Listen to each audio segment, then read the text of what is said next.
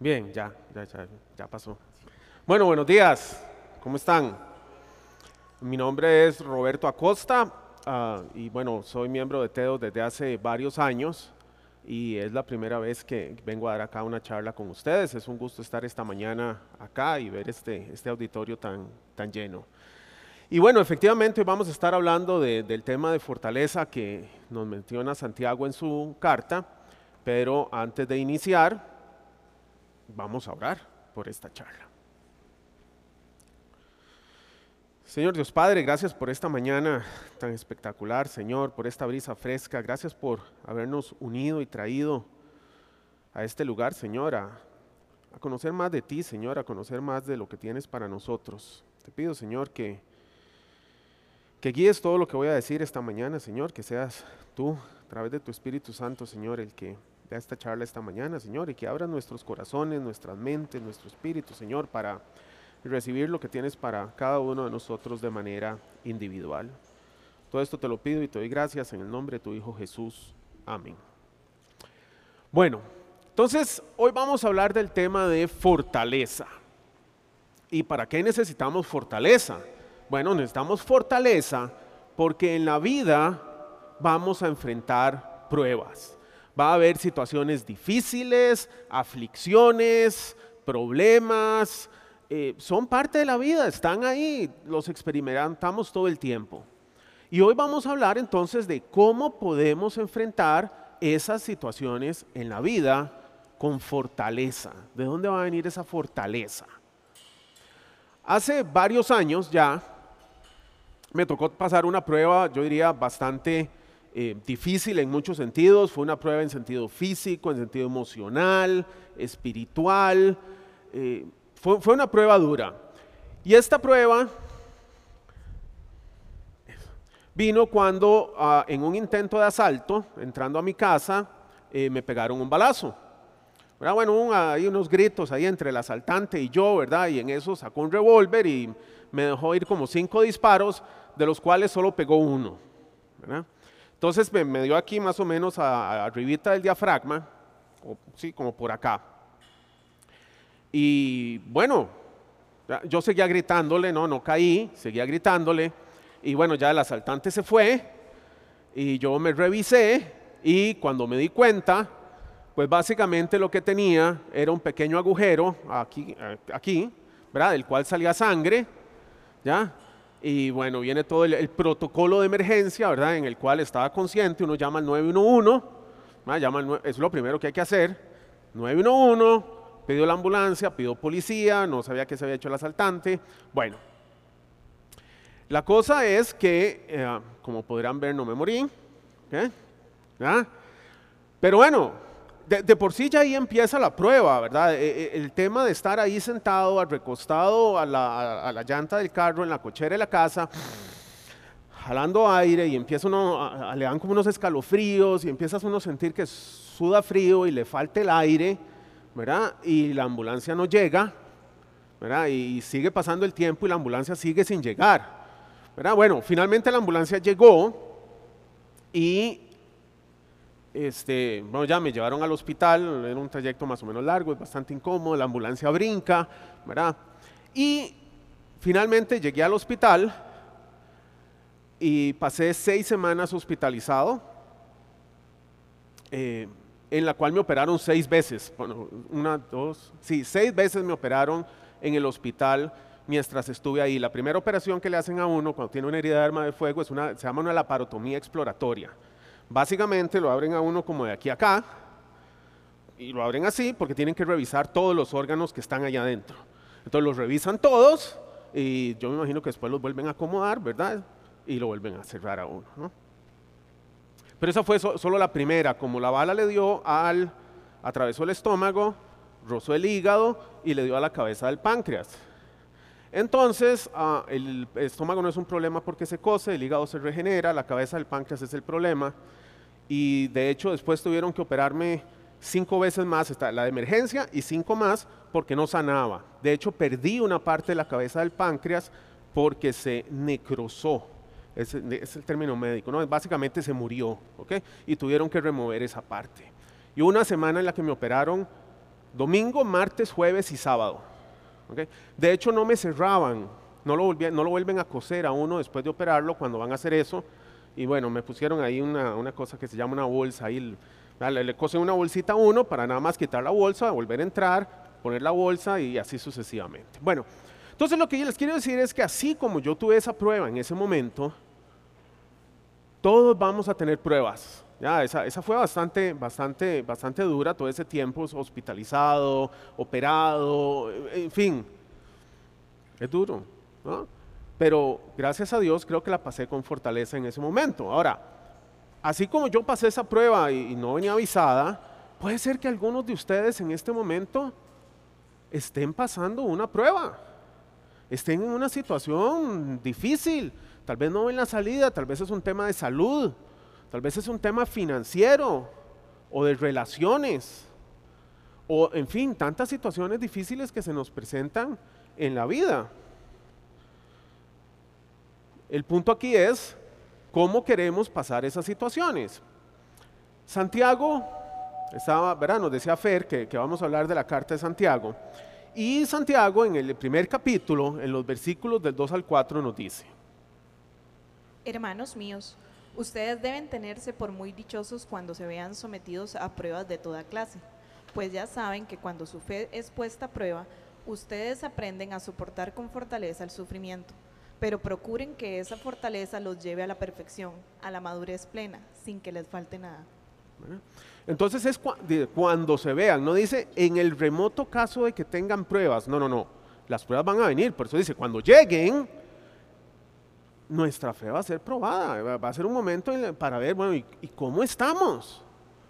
Y la idea es que pasemos esas pruebas con fortaleza y esa fortaleza nos ayude a crecer, ¿verdad? Por eso dice que los lleve a la perfección, a la madurez plena, ¿verdad? Que, que vayamos creciendo y desarrollándonos y pareciéndonos cada vez más a Cristo, o sea, vayamos, nuestro carácter se desarrolla. ¿Alcanzaremos aquí la madurez plena en esta tierra? No, esa madurez plena la alcanzaremos cuando estemos ya al lado de Dios, pero la idea es que nos mueva en esa dirección.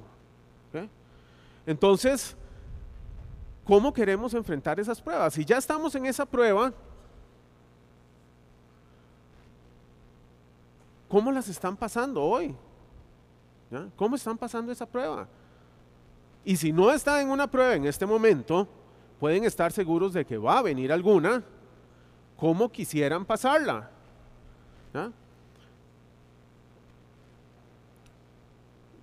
¿Qué opciones tenemos? ¿Cuáles son las opciones que tenemos de cómo podríamos responder a esta prueba? vamos a ver algunas de estas y me gustaría ver las opciones que tenemos en esta historia de Pedro. En esta historia Pedro, seguros la recordarán, los discípulos vienen en el bote, están atravesando el lago y Jesús se había quedado en la orilla. Entonces, en la noche viene Jesús caminando sobre el agua, lo ven, se asustan un poco y Pedro le dice, Señor, si eres tú, ordéname que vaya hasta ti. Entonces Jesús lo llama, Pedro se lanza del bote y empieza a caminar sobre el agua. ¿eh? Pero en eso empieza a ver los truenos y los rayos y las olas. Y entonces es cuando nos dice lo que pasa en Mateo 14:30. Pero al notar la fuerza del viento, tuvo miedo. Y como comenzaba a hundirse. Y ahí está la prueba, ven, comenzaba a hundirse. Tal vez algunos ya nos estamos hundiendo. Tal vez algunos aquí estamos con, el agua hasta aquí. ¿Verdad? ¿Qué opciones tenemos? Bueno, veamos qué opciones tenía Pedro veamos las, opciones de Pedro. Ups, ahí. Una era regresar al bote nadando. Era un hombre de mar, él era pescador. No era la primera vez seguro que estaba en el agua. Bueno, una opción era regresar al bote nadando.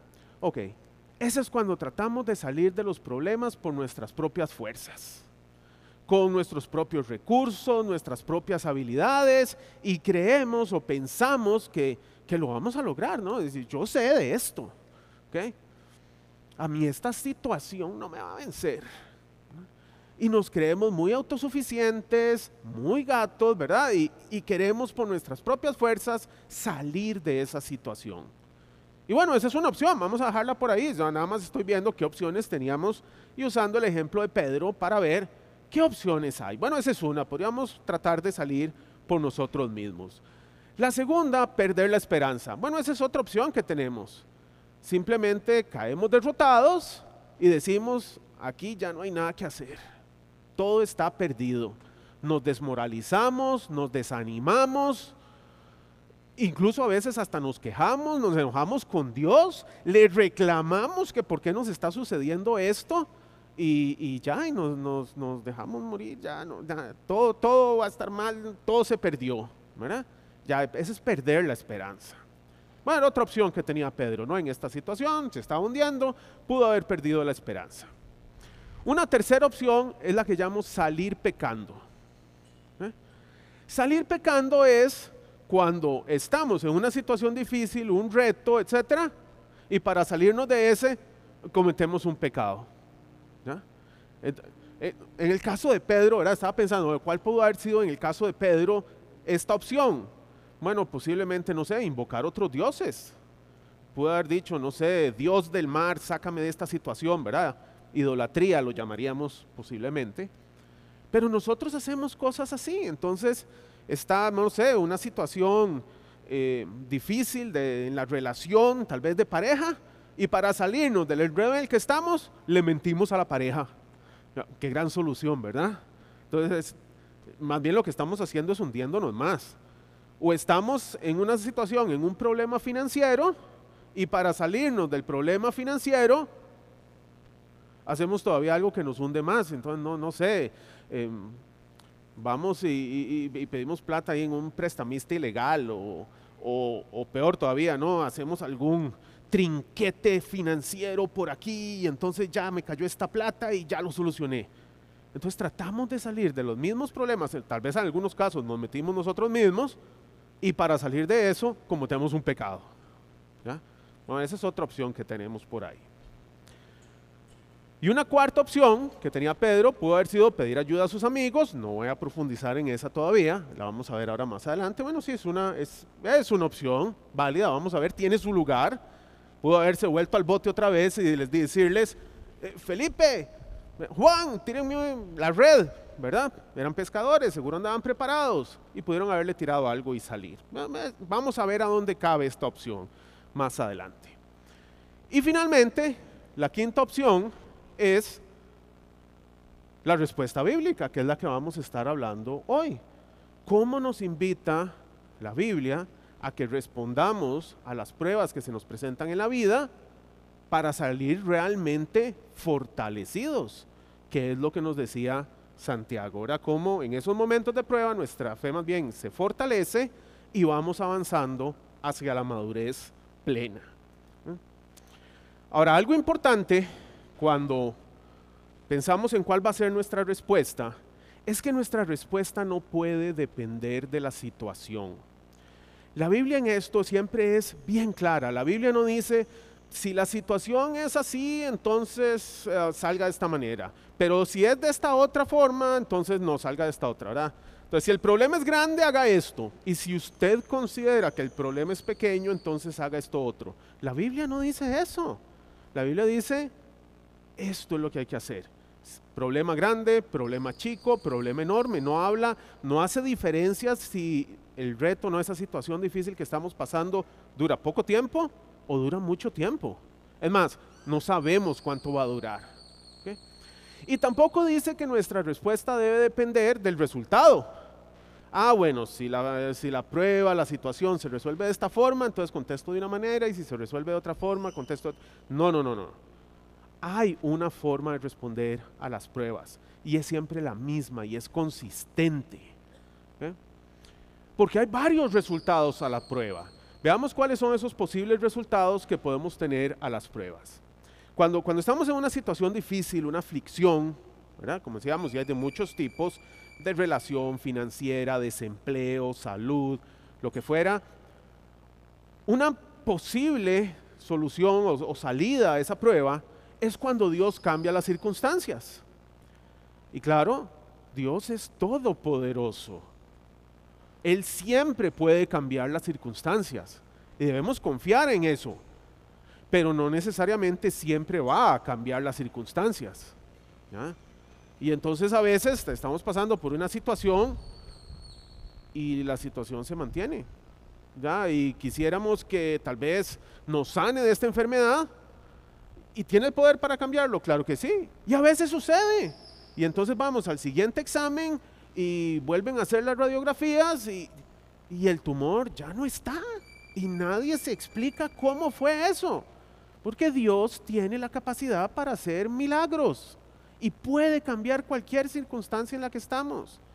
Y estamos con ese problema de desempleo y de repente me llaman de un lugar donde ni siquiera había enviado el currículum. Y es que alguien me dijo y me contó y no sé qué. Y entonces si queremos que usted trabaje con nosotros y uno le queda así con los ojos parados, ¿verdad? Y así problemas financieros, problemas de salud, Dios tiene el poder para cambiar las circunstancias. Ahora no siempre lo va a hacer, yo no, sé, no puedo asegurar que siempre vaya a pasar. Pero nuestra respuesta no debe cambiar dependiendo de si Dios cambia o no cambia la circunstancia. Nosotros igual respondemos de una manera. La, eh, la, otra opción que sucede es que puede ser que Dios no cambie las circunstancias, pero Dios nos cambia. Dios nos transforma. Entonces, vemos las cosas de una manera diferente. Ya aquello que nos parecía un gran problema ya no es un gran problema. Eh, la paz con lo que lo enfrentamos es distinto, empezamos a verlo todo más claro. Dios empieza a mostrarnos el camino y lo que creamos que era la solución no era la solución, era este otro camino, ¿verdad? Entonces nos transforma. Y la tercera opción es la que yo llamo todo termina. Vean, de todos modos, vamos a estar en este mundo solo por un tiempo. ¿eh? Y entonces puede ser que, no sé, muramos en medio de la prueba y ya se acabó la prueba. Y además, ¿verdad? Entonces no hay, no hay prueba infinita. Y el tiempo que estamos aquí de todos modos es, es, nada comparado con ir a estar una eternidad en la presencia de Dios. Así que de todos modos tenemos la esperanza de que no importa cuánto dure esa prueba acá y no importa si se resolvió como yo quería o no, se va a acabar, tarde o temprano. ¿verdad? Entonces esas son, esas son posibles resultados de la prueba. Pero la idea es que nuestra respuesta no dependa de cómo termina, sino que sea siempre la misma. Y vamos a ver entonces qué nos dice la palabra de Dios sobre nuestras respuestas a la prueba. Entonces, volviendo a Pedro, Ah, ¿se acuerdan de Pedro? Estaba hundiéndose, comenzaba a hundirse. Veamos cuál fue la respuesta de Pedro. Ya vimos las opciones que tenía. ¿Cuál puso en práctica? Veámoslo acá en el resto de Mateo 14:30. Pero al notar la fuerza del viento tuvo miedo y como comenzaba a hundirse, gritó, Sálvame, Señor. ¿Verdad? ¿Vieron? Sálvame, Señor. Tenía otras opciones, pero él se vuelve a Jesús y le dice, sálvame Señor. Que es exactamente la respuesta que nosotros debemos tener y comprende los dos puntos que voy a tocar ahora. Confiar en Dios y orar. Confiar en Dios y orar. Les tuve que poner un orden porque ¿verdad? no puedo hablar de los dos al mismo tiempo, entonces hablé de confiar en Dios y después de orar. Pero es exactamente lo que hace Pedro. Pedro se vuelve donde Jesús y ahí es donde acude. Bueno, en este caso salió todo muy bien. Vino Jesús, lo sacó con la mano y lo llevó al bote de regreso. Genial, ¿no? Qué bueno. Estoy seguro que Pedro estaba feliz de que ese fuera el desenlace. Pero él igual se volvió a, Jesús. Y esa es la idea de nuestra respuesta. Entonces vamos a ver cuatro elementos que debemos poner en práctica para salir fortalecidos de las pruebas. La primera Confianza en Dios y en sus promesas. Eso es lo primero que debemos hacer. Confiar en Dios. Que fue exactamente lo que hizo Pedro, ¿verdad? Porque eso es lo que la palabra de Dios nos dice. La palabra de Dios nos invita a confiar en Él y en lo que Él nos promete. Proverbios 3.5 nos dice. Confía de todo corazón en el Señor y no en tu propia inteligencia. ¿verdad? En el Señor. Y no en tu propia inteligencia y para efectos prácticos cualquier otra habilidad que tengamos. no en tu propia experiencia, estudios, conocimientos, habilidades de resolución de problemas, toma de decisiones, capacidades de ingeniero, yo que sé, la cualesquiera otras que tengamos, nos dice, no, no, no, no, no, no es en eso lo que usted debe confiar. No digo que en algún momento no las vaya a aplicar como parte del, proceso, pero la confianza está puesta en Dios. Entonces dice, confía en el Señor y no en tu propia inteligencia, capacidades, recursos, habilidades. Entonces eso es lo primero. ¿Cómo pasamos por la prueba? Confiando en Dios y en sus promesas. Pablo también en 2 de Corintios nos cuenta, Pablo, Pablo estuvo expuesto a montones de pruebas. Pablo fue apedreado, garroteado, encarcelado, estuvo enfermo, en fin, no, fue un camino bonito esto de andar, ¿verdad? Por todos los lugares que él anduvo fundando iglesias. Y uno dice, uh, qué bueno, sí, sí, sí, pero estuvo lleno de pruebas. Él mismo nos lo cuenta aquí en 2 Corintios. Hermanos, queremos que sepan cuántas dificultades tuvimos en la provincia de Asia. Fue una prueba tan dura que ya no podíamos resistir más y hasta perdimos la esperanza de salir con vida. Nos sentíamos como condenados a muerte pero esto sirvió para enseñarnos a no confiar en nosotros mismos, sino en Dios, que resucita a los muertos. Otra vez, confianza en Dios. ¿Para qué le sirvieron esas pruebas? Para fortalecer esa confianza en Dios, que resucita a los muertos. O sea, ¿cómo vamos a confiar más en nuestras habilidades? o sea, Dios creó el universo, no había nada y Dios creó el universo. Y nosotros vamos a confiar más en nosotros mismos y en las posibles soluciones e ideas que tengamos. No, no, no. Pablo nos lo deja muy claro. Confianza en Dios. y aquí el reto es, porque esto a veces no es fácil. Cuando estamos en una prueba, una situación difícil, en la que no podemos hacer absolutamente nada, a veces es fácil confiar en Dios, ¿verdad? Yo estaba ahí en una cama de hospital, no soy médico, no sé nada de eso, yo no podía simplemente ahí decirme, ay, me voy a curar yo con mis conocimientos. No, claro, uno se entrega, es muy fácil en, esos casos. Uno dice, no, Dios, ayúdame. Pero cuando es algo de lo que yo sí sé, a veces nos olvidamos de Dios, lo hacemos a un lado y esa, sí, bueno, ese problema que no puedo resolver, Dios te lo pone en tus manos. Pero este otro, ay, entonces me arremango las manos y a ese le entro yo. Pero la Biblia no nos dice eso, la Biblia dice, confíen en el Señor y no en su propia inteligencia. Sepa o no sepa de ese tema, usted confía en Dios. ¿verdad? Bien. Y, ¿verdad? Para, para cerrar este, este, este punto, ah, no, allá. ¿Verdad? Un, ejemplo que, que, yo vi de confianza en Dios es que hoy vamos a hablar de pruebas, entonces tengo varias historias de pruebas. Es que vienen en cualquier momento. Hace unos años, a mi mamá la atropelló el tren. Fue una prueba bastante dura también. Yo pasé como seis semanas en el hospital, ella pasó creo que un poco más de dos meses en el hospital. Gracias a Dios tampoco murió. Es más, está ahí sentadita. Siempre le gusta venir a oír las charlas. Por ahí está. Y, sí, fue, fue duro, o sea, estuvo meses. O sea, cuando la levantaron ahí de la ambulancia, eh, la pierna, ¿verdad? Tuvo una quebradura de fémur, el fémur le salía por aquí y la pierna le guindaba como de un pedacito de carne aquí nada más. Fue lo único que quedó ahí. Se la salvaron. Y nada más renquea un poquito esa pierna porque no la puede doblar del todo. Pero esa situación para mí fue un ejemplo de cómo pasar una prueba por, con fortaleza, confiando en Dios y en sus promesas. En ese momento Mami lo que pasaba fue muy aferrada del Salmo 23. Aunque pase por el más oscuro de los valles, no temeré, porque tú, Señor, estás conmigo, tu vara y tu callado me sostienen. ¿Verdad?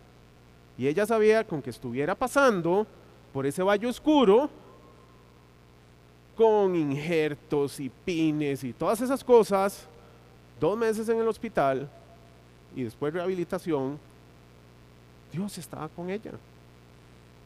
Entonces necesitamos pasar por las pruebas confiando en Dios y en sus promesas. En mi caso, cuando estuve hospitalizado con esto del balazo, la promesa que, una de las que yo me aferré fuerte, ¿no? Fue en Romanos 8:28. 8:28 29, ¿verdad? Que dice lo siguiente.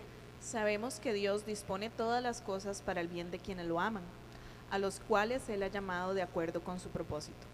A los que de antemano Dios había conocido, los destinó desde un principio a ser como su Hijo, para que su Hijo fuera el primero entre muchos hermanos. ¿verdad? Entonces uno, ver, yo puedo haber estado reclamando, ahora uno podría decir, Señor, o sea, ¿por qué a mí? Ya, ¿por qué a mí? ¿Por qué me pasa esto?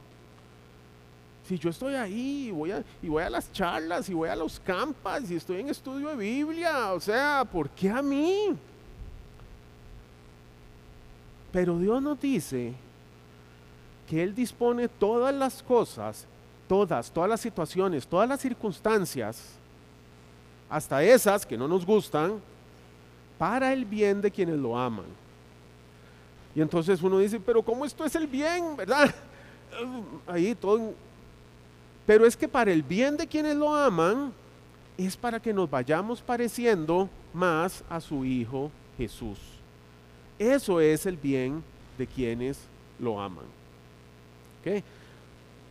para que vayamos siendo como su hijo. Entonces, si esa situación va a servir para eso, Señor, aquí estoy, bueno, aquí estoy, no me gusta, no es agradable, pero estoy confiando en vos y en tus promesas.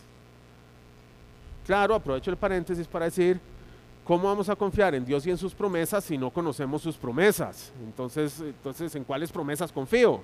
Bueno, tenemos que conocer sus promesas. Y para conocer sus promesas tenemos que ir a la Biblia y estar continuamente leyéndola. Cierro paréntesis.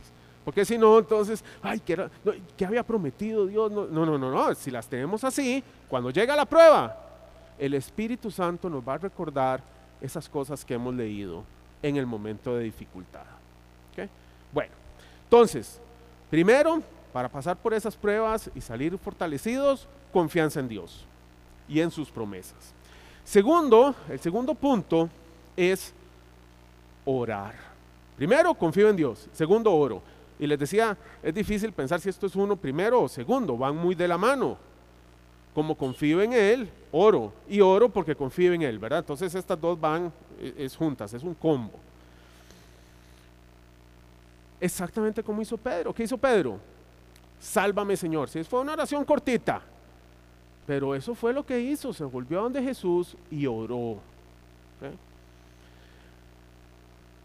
Tengo una, historia con esto de, la oración. ¿La verdad? Les dije que tenía varios ejemplos. Este es, vean, en, la casa donde me pegaron el balazo, por cierto, yo compré para el portón de la cochera un super candado. No, ese candado era lo máximo. Es uno de estos. Se supone que es un candado anticegueta y no sé qué, porque una vez que uno lo cierra no hay forma de cómo meter la cegueta en ese candado. Además era súper seguro, uno lo cierra ahí y, no se podía sacar la llave si uno no cierra el candado. Entonces uno mete la llave, abre el candado, lo quita, incluso para sacar la llave tiene que volver a cerrarlo. Bueno, y ya quita la llave. Bueno, pues eh, en la casa una empleada doméstica se llama Mercedes, con la cual yo no necesariamente me gustaba mucho su trabajo. Yo antes era, yo digo, mucho más majadero de lo que soy ahora con esto y, no me gustaba mucho el trabajo de ella. La cosa es que un día ya no vivíamos ahí, Mercedes fue a limpiar la casa, pone el candado en el, en el, pone el candado en la, no era exactamente así como quedaba, pero en la, ¿cómo se llama esto? Aldaba, como en la aldaba ahí, pone el candado y como que el candado ni cerró ni quedó abierto. Entonces no estaba cerrado, pero tampoco entonces no podía sacar la llave, pero había quedado medio abierto y yo decía, ay, yo, ay, decía yo, ¿verdad? Entonces ya llego a la casa y, ay, es que usted, ¿por qué no tiene cuidado? Y, ¿Verdad? Y la pobre Mercedes, o sea, era un alma de Dios realmente. Y, ya, bueno, bueno, mañana vengo a ver cómo solucionamos esto. Ya me voy, llego a la mañana siguiente y sale Mercedes a saludarme y me dice, don Roberto, ya lo abrí. Y le digo yo, Mercedes, ¿y cómo hizo? Claro, yo estaba esperando que me dijera algo así como eh, le puse aceite y con un tenedor, o ah, estaba esperando una, una respuesta, yo, yo, soy ingeniero, ¿no? Entonces estaba esperando una respuesta ingenieril. Y Mercedes me vuelve a ver y me dice, oré. Ah, o sea, no pude decir nada, ¿qué le iba a decir? O sea, ya, tremenda lección. Claro, el que estaba pasando en ese caso por la prueba no era yo, era ella, ¿no? Que tenía este jefecito, ¿ok? Pero completamente fue una lección de qué es lo que hay que hacer cuando nos enfrentamos a las pruebas. Orar. Orar. Tremenda, tremenda lección. No se me olvida, y esto fue hace bastantes años ya que sucedió. Entonces la misma, la misma palabra de Dios nos dice en Filipenses 4:6. No se aflijan por nada, sino preséntenselo todo a Dios en oración. Pídanle y denle gracias también. Okay. ¿Se acuerdan que les dije que nuestra respuesta no debía depender ni del tipo, tamaño o duración de la prueba, ni de cómo se resolvía? Bueno, es exactamente lo que nos dice este versículo. No se aflijan por nada. No dice por esta sí, por aquella no, y depende, y no, no, no, por nada. Y preséntenle a Dios en oración, ¿qué? Todo. No dice algunas cosas, no dice los problemas grandes, dice todo. Ahora, ¿se acuerdan que dije? Confiar en Dios, orar y confiar en sus promesas. La siguiente parte de este versículo, que no lo tengo aquí, es una promesa. Viene esta parte, ¿ya? pónganlo todo en oración. Y si siguiéramos, dice, y así Dios les dará su paz que sobrepasa todo entendimiento.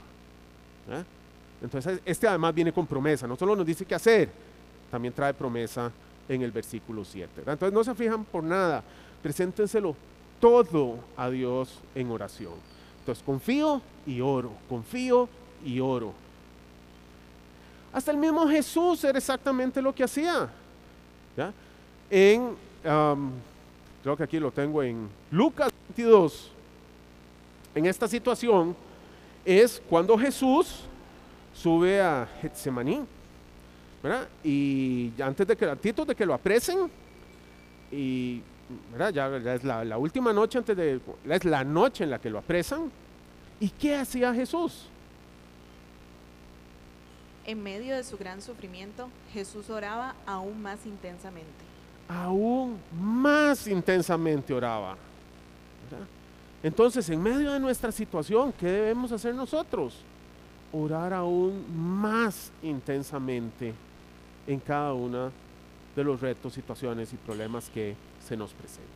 Bueno, entonces tenemos ya hasta aquí dos puntos, confianza y oración, confianza y oración que van de la mano.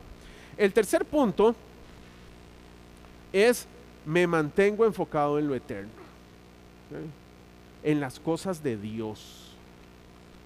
Porque a veces pasa, no sé, tal vez a ustedes les ha pasado por la cabeza que uno dice, no, no, no, este, no, estoy en un problemón horrible, no tengo tiempo, la verdad es que este domingo no tengo chance de ir a United porque tengo que ir a trabajar en, en el problema ese que tengo. Y nos desenfocamos de lo más importante y nos quedamos consumidos en nuestro problema, cuando más bien lo que tenemos que hacer es mantenernos enfocados en lo eterno, en las cosas de Dios, en alabarlo, en pasar tiempo con Él, en servirle, en buscar su voluntad. Eso es en lo que deberíamos estar enfocados y no perder ese foco solo porque hay situaciones externas que nos están jalando en diferentes direcciones. En Habacuc, capítulo 3, versículos 17 y 18, me encanta cómo Habacuc lo presenta. Aunque la higuera no dé renuevos, ni haya frutos en las vides, aunque falle la cosecha del olivo, y los campos no produzcan alimentos, aunque en el aprisco no haya ovejas, ni ganado alguno en los establos, aún así yo me regocijaré en el Señor, me alegraré en Dios mi libertador. Ven, en resumen, Habacuc lo que dice es, aunque todo vaya fatal, yo me mantendré alabando al Señor, regocijándome en Él, alegrándome en Él. ¿ya? ¿Las cosas van mal? Sí, van mal. En algún momento van a ir mal, no siempre van a ir bien. Las situaciones difíciles pasan. Pero dice, sí, pero aún así yo me mantendré enfocado en regocijarme en Dios. Entonces, esta, esta debe ser nuestro, no, no quitar nuestra atención de las cosas de Dios. Este, eso, Mateo, ¿verdad? Jesús, es que Jesús, no, Jesús, ese es el ejemplo. Jesús que nos dice también cuando estaba, este está orando en Getsemaní, aquí nos lo está contando Mateo propiamente, de cuál era el enfoque de Jesús. Mateo 14:36. En su oración decía, Abba Padre, para ti todo es posible, líbrame de este trago amargo, pero que no se haga lo que yo quiero, sino lo que quieres tú. ¿Verdad? Buscar su voluntad. Estamos en medio de la prueba, Jesús estaba en medio de la prueba, pero ¿qué hace? Buscar la voluntad del Padre. Y eso es lo que debemos estar nosotros también buscando continuamente, no dejarnos distraer por esas situaciones. Tengo una, una, historia muy interesante también de, de, de, esas que uno aprende, de, ¿verdad? uno lo lee y uno dice sí, pero cuando uno lo ve en acción ya es otra historia diferente. Y, pero antes de contarles la historia, ¿verdad? veamos lo que nos dice, este es Pablo en el libro de Hechos. Hechos 20, 19 al 20. Todo el tiempo he estado entre ustedes sirviendo al Señor con toda humildad, con muchas lágrimas y en medio de muchas pruebas que me vinieron por lo que me querían hacer los judíos. Pero no dejé de anunciarles a ustedes nada de lo que era para su bien, enseñándoles públicamente y en sus casas. Hablábamos hace un rato de Pablo y todas las pruebas a las que estuvo sometido. Él mismo las vuelve a mencionar aquí otra vez. Pero dice, pero no dejé de, bueno, y lo que sea que en este caso Pablo tenía de tarea, o lo que nosotros, Dios nos haya encomendado. Entonces, sí, no dejé de venir a servir aquí en United y no dejé de hacer esto y no dejé de ir al estudio y no dejé de qué? De hacer la voluntad que Dios tiene para cada uno de nosotros. En medio de la prueba, nos mantenemos enfocados en las cosas eternas, en las cosas de Dios. ¿Verdad? Entonces les decía que tenía una historia. Esta historia es de, esta no es mía, es de una amiga, se llama Laura, que estuvo enferma de cáncer, hospitalizada. Eh, también eh, pasó y se recuperó de su cáncer. Pero a mí es que esas cosas lo marcan a uno. Hospitalizada en medio de su tratamiento doloroso y quimioterapias y todas estas cosas, entonces ponía en el chat, por favor, si alguno va a venir a verme en esta semana al hospital, podría traer unas cobijas. Es que hay unas señoras aquí en las camas del lado que yo las veo que pasan frío en la noche, entonces para que traigan unas cobijitas. Y yo decía, ay, ya entendí cómo es. ¿Ya? En medio del sufrimiento y de la prueba, ella en qué estaba enfocada? En reflejar el amor de Dios, en servir al prójimo, no hundida y metida en su mismo problema, sino haciendo la tarea que Dios nos ha comendado a todos, que es amarnos los unos a los otros. Entonces, tres componentes que llevamos de cómo responder a esas pruebas. Decíamos, primero, confiar en Dios. Segundo, orar. Tercero, mantenerme enfocado en las cosas de Dios, no dejarme distraer por ese problema. Y cuarto, bueno, ahora sí, me apoyo en la familia de Dios. Claro que sí. Para eso tenemos un cuerpo de Cristo, para eso somos una familia. Y Dios creó este modelo de familia para que nos apoyemos y nos animemos unos a otros. Ahora, muy importante, y hago énfasis en ese concepto de apoyarse en la familia de Dios. Bueno, entonces, ¿en quién me apoyo? ¿A quién busco? Busco a un cristiano maduro, una cristiana madura, que vive un contexto similar al mío. Si soy un hombre casado y con hijos, seguro quiero buscar a un cristiano maduro, que sea un hombre casado y con hijos y que pueda aconsejarme en esta situación. O así cada uno de la situación que ustedes vivan. Entonces sí, es válido, claro, para eso es el cuerpo de Cristo. Pero eso viene después de que confío en Dios, oro, pongo en sus manos la situación, busco su guía, leo la Biblia y después entonces también me apoyo en su familia. Y debe ser de esta manera, ¿verdad? Uno dice, esto, no es simplemente un tema de irle a pedir consejo a los amigos. En la Biblia hay una historia muy buena de Roboam. Roboam era uno de los hijos de Salomón. Salomón, hijo de David. Y Roboam estaba eh, en una situación sobre unas peticiones que el pueblo le hace y primero va y le pide consejo, digamos, a los ancianos, ¿verdad? Como eh, los consejeros, etc. Ese sería el ejemplo como de ir donde los cristianos maduros. Pero no le gustó lo que le dijeron. Entonces se fue donde sus amigos con los que había crecido, ¿ya? Y les preguntó a ellos. Lo único que hizo fue ir a buscar soporte de lo que él quería, ¿ya? Y vienen y le dan unos consejos que fue un desastre lo que sucedió. Ah, se las dejo de tarea, que lean la historia de Roboam, ya cuando viene y le pide, ¿verdad? Los malos consejeros, le llamo yo a esa historia. Entonces, cuidado a quién le vamos a pedir consejo. Cuidado si lo que andamos es queriendo buscar a alguien que nos valide la idea que teníamos.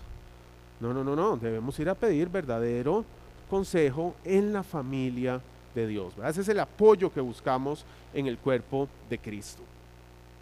Entonces, un par de... No, tengo una historia aquí también buenísima. Vamos a ver si pasa esto para adelante. Ok. Tal vez el versículo primero.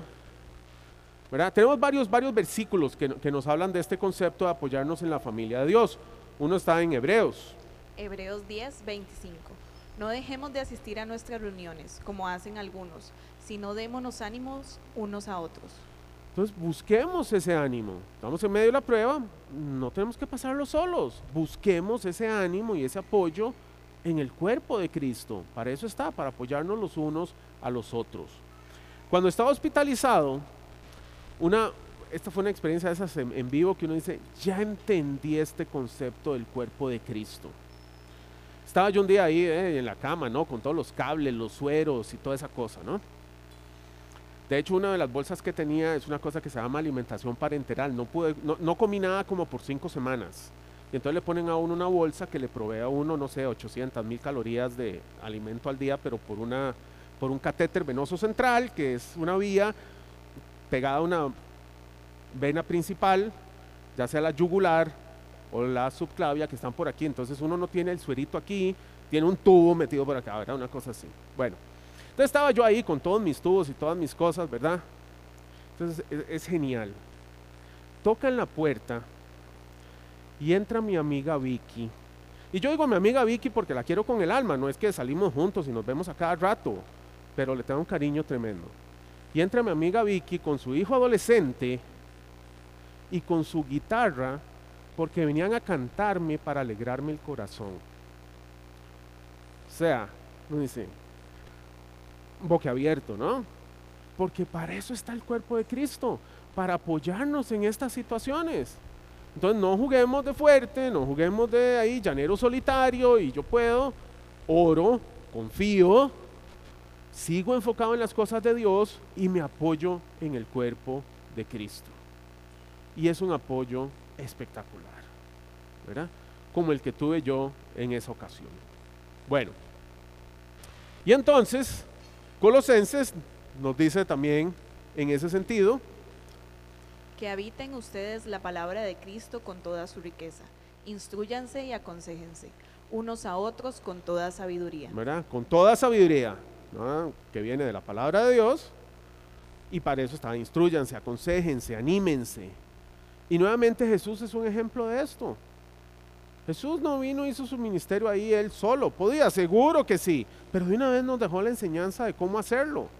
¿Verdad? Y entonces nos dice en Mateo también, todas estas son del final ahí cuando, cuando ya va a orar a Getsemaní. Mateo 26, 36a. Luego fue Jesús con sus discípulos a un lugar llamado Getsemaní. Clarito, ¿verdad? Con sus discípulos, ¿verdad? Acompañado apoyado en esa familia de Dios. Bueno, y entonces estos son los cuatro puntos que estamos aprendiendo y, y conociendo, repasando tal vez esta mañana sobre cómo soportar con fortaleza el sufrimiento. Lo puse ahí entre comillas que viene de esa ese Santiago 1, versículos del 2 al 4. Dice, para que aprendamos a soportar con fortaleza el sufrimiento. ¿Cómo? Confiando en Dios. Ah, esta la puse la versión corta ahí. Confío, oro, me mantengo enfocado y me apoyo. Y si hacemos eso en cualquier prueba que pasemos, entonces aprenderemos a soportar con fortaleza el sufrimiento. Y eso nos va a ir llevando y encaminando a la perfección y a la madurez plena. Y eso es lo que queremos. Entonces, tenemos opciones, sí, podemos pasarlo solo, podemos tratar de resolverlo nosotros y darnos tumbos y sufrir en el camino. O, ¿verdad? Podemos pasarlo con la confianza de que todo lo podemos en Cristo que nos fortalece. Cualquier circunstancia, cualquier situación, cualquier prueba, cualquier problema. Y con esa seguridad y esa confianza de que vamos a poder pasar por cualquier cosa, entonces vamos a salir fortalecidos. ¿Ok? Vamos a orar. Señor Dios Padre, gracias Señor nuevamente por esta mañana. Señor, gracias porque siempre tienes en, en la Biblia, Señor, que nos has dejado tu palabra tanto para nosotros, Señor. Gracias, Señor, porque nos has, nos has enseñado, Señor, cómo, cómo pasar por las pruebas que la vida nos trae, Señor. Yo, yo te pido, Señor, que cualquier persona que esta mañana, Señor, esté aquí y esté pasando por alguna prueba, Señor,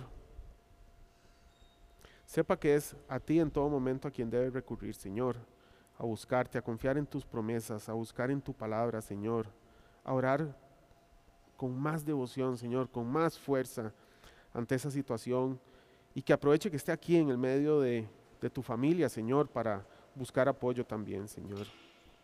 Y si no estamos en este momento, Señor, que nos preparemos también, porque en algún momento esas pruebas van a venir a nuestra vida, Señor. Así que gracias, Señor, por tu presencia en nuestras vidas, gracias por tu amor, Señor, gracias por tu grandeza. Ponemos el resto de este domingo en tus manos, Señor, y todo esto te lo agradecemos y te lo pedimos en el nombre de tu Hijo Jesús. Amén.